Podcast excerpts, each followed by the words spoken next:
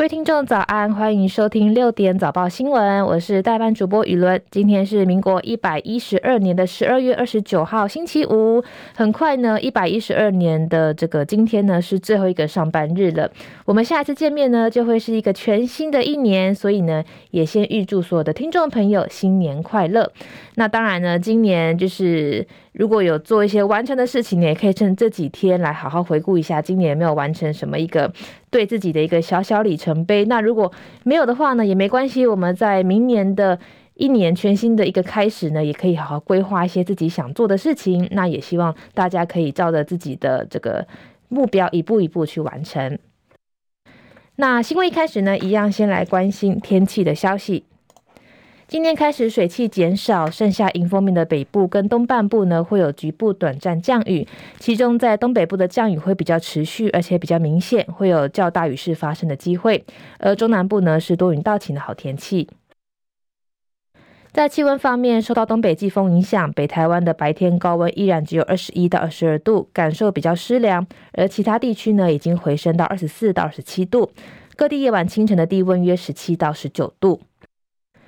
气象署说明，未来会有两波的东北季风报到。第一波是在周日的跨年当天，会一路影响到明年的一月二号。接下来呢，紧接着就是在三号，又会有另外一波的东北季风报到，会延续到五号。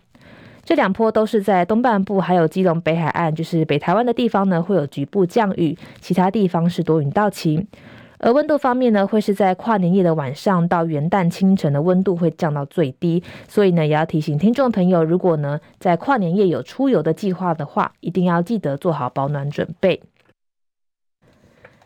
目前的气温方面，台北是十九度，新北十八度，基隆是二十度，东部地区目前宜兰是十八度，花莲十九度，台东是二十度，中部地区新竹是十八度，在台中的方面呢是十六度。南部地区目前嘉义也是只有十六度，台南十七度，高雄也是十七度，恒春二十二度。外岛部分一样偏冷，马祖目前只有十三度，金门也是十三度，澎湖是十九度。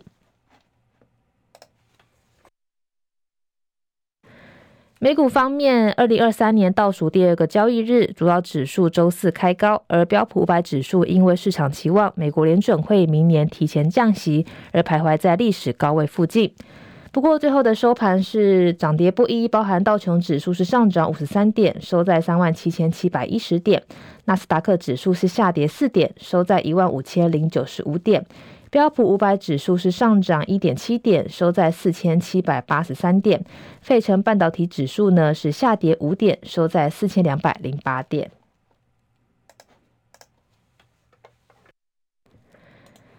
台湾消息：校园的割颈案震惊社会。根据 ETtoday 报道，就有任课老师呢回忆这位遭到杀害的这个男学生。他说呢，他的成绩非常优秀，而且呢都是维持在班上的前三名之内，也是老师的得力助手，很有正义感。有时候见到班上的同学吵闹，也会负责来维持秩序。而如今面对男学生的离世呢，全班的气氛都相当的沉重。在隔天上课的时候呢，都尽量不提到这位男学生的名字，甚至在点名的时候也会刻意跳过。而这位任课老师也质疑说，很多法条究竟是为了伸张正义，还是保护加害者？他也对教学的使命开始存疑，还有这一切到底还有没有意义？另外，由于网络已经开始流传这位割颈的男学生个资，就是持刀割颈的这个男学生个资，所以新北地院呢也呼吁网友说，这个举动已经违反了少年事件的处理法，也呼吁网友不要再转传，以免处罚。新竹县消防局新工分队长尤尚化昨天带队进入火场救援，不料受困二楼，又疑似遭到浓烟呛伤昏迷，在送医之后依然宣告不治。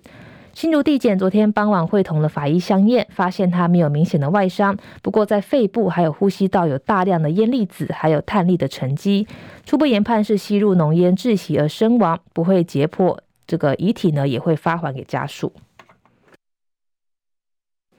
体育消息，今天清晨啊、呃，昨天的清晨传出了中信兄弟总教练彭政闵将辞掉总教练的位置，后续将由日籍的教练平野会一接任的消息。而彭振明呢会继续留在球团，并且传出前任的总教练林威柱在昨天呢也悄悄去球团来会谈，可能会续留。对此呢，中信兄弟回复说，球团会在今天上午十一点发布新闻稿来回应。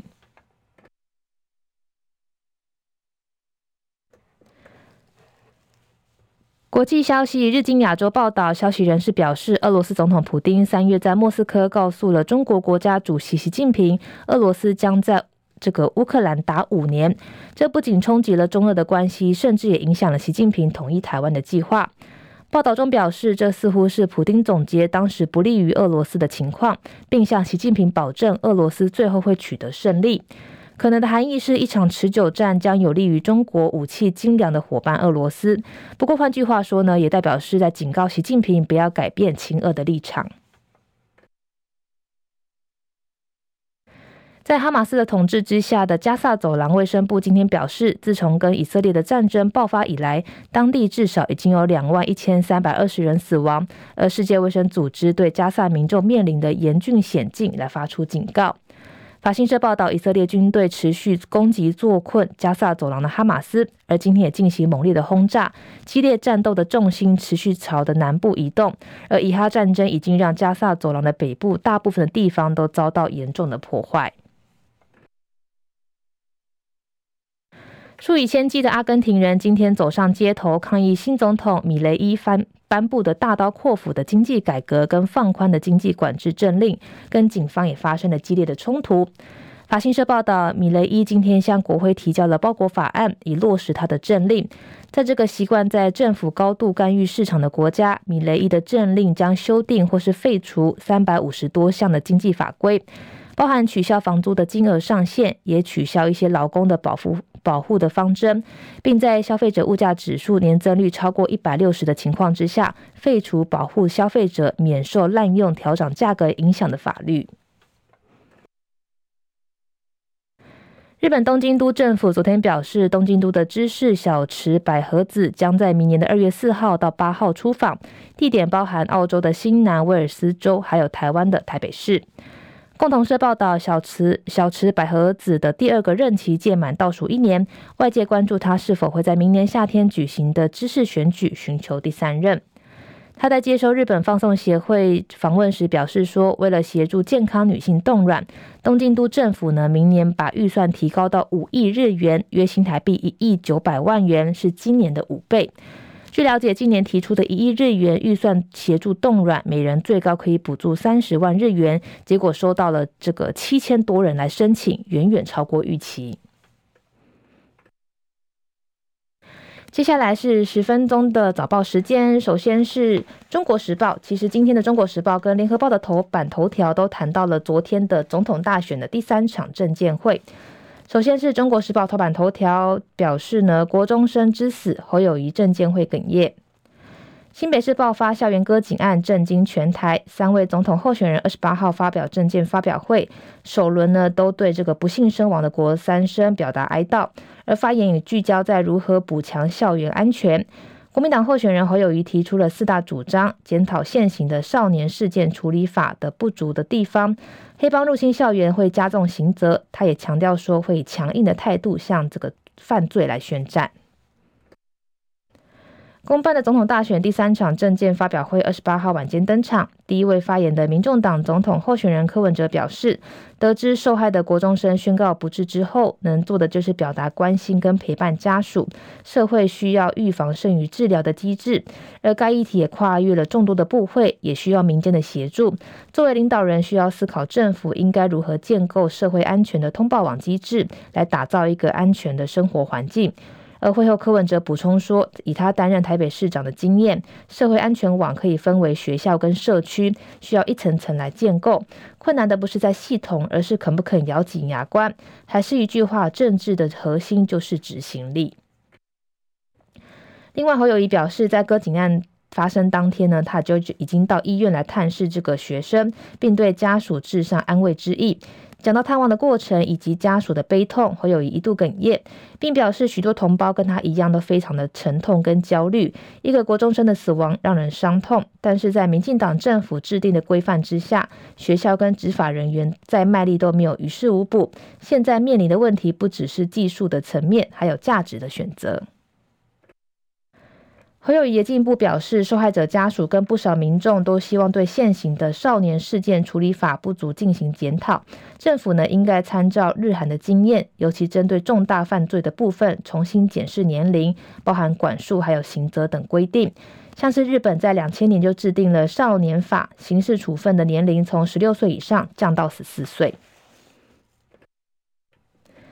另外，民进党总统候选人赖清德也坦言心情很沉重。他说，教育部已经协助新北市政府针对受害家属跟全校的师生进行心理减压，来避免创伤症候群的发生。而他也提出三点解方，包含是虚心检讨，还有改进，再来是落实社会安全二点零，还有普及预防跟及早介入，而且提供受扶助的个案连续性的帮助，让他们度过每个生活阶段，也走出困境。而第三个呢，是落实年轻族群心理健康的支持计划，修改学生辅导法。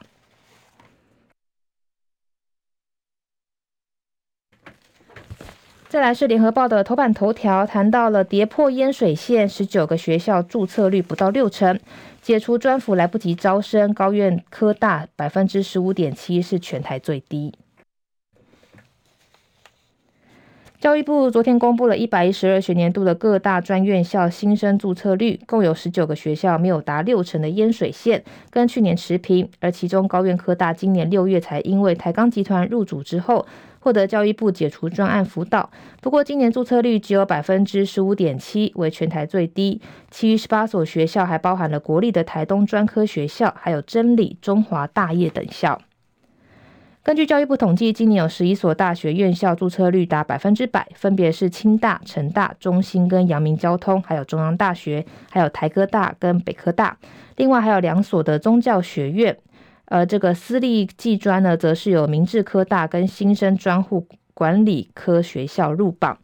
而今年呢，今年也有十九所的大专院校注册率未达六成的淹水线。而除了三间的宗教性质学校之外，国立台东专科学校注册率只有百分之呃只有五成一，也是唯一一间入榜的公立学校。另外，私立大学还包含中华大学、还有大业大学、长荣大学跟玄奘大学，注册率呢大约都是在五到四成多。真理大学呢，则是仅有两成五。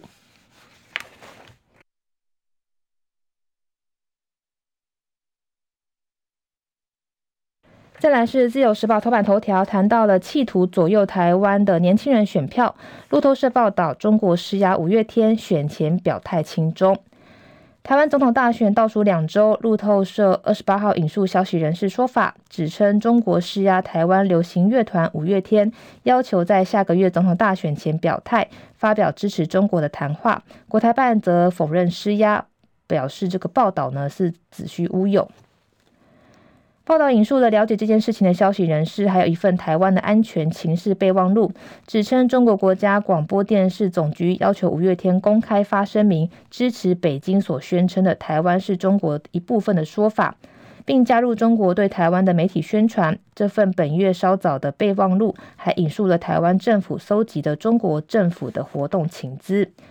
两位正在调查这件事情的台湾安全官员表示，中国当局呢，为了施压五月天，在十二月宣布针对中国社群媒体指称五月天对嘴事件，只对该乐团展开调查。了解内情的人表示，中国当局要求五月天提供不特定的政治服务，五月天没有同意这项要求。为此，当局便拿对嘴的疑云跟调查还有罚款来威胁，扬言说如果不合作，就得付出代价。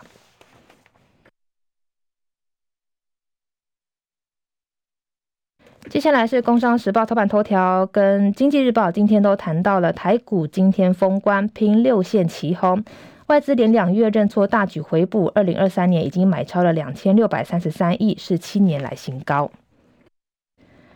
ChatGPT 横空出世，掀起 AI 股狂飙，加上美国停止升息，外资十一月跟十二月连两个月认错，大举回补台股，推升二零二三年买超两千六百三十三亿元，创下七年来新高。而新台币汇率连七日强升，外资外资大举汇款，并连三日的买超共七百四十一亿元，台股站上一万七千九百点大关，中场上涨十八点，收在一万七千九百一十点，创下两年的新高。今天呢，会拼六线旗红完封。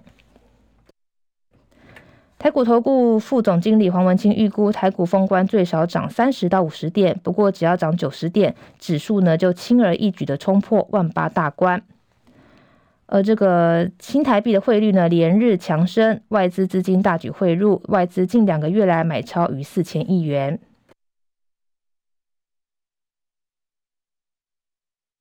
接下来是经济日呃经济日报头版头条，谈到了国营表示，明年是升值年，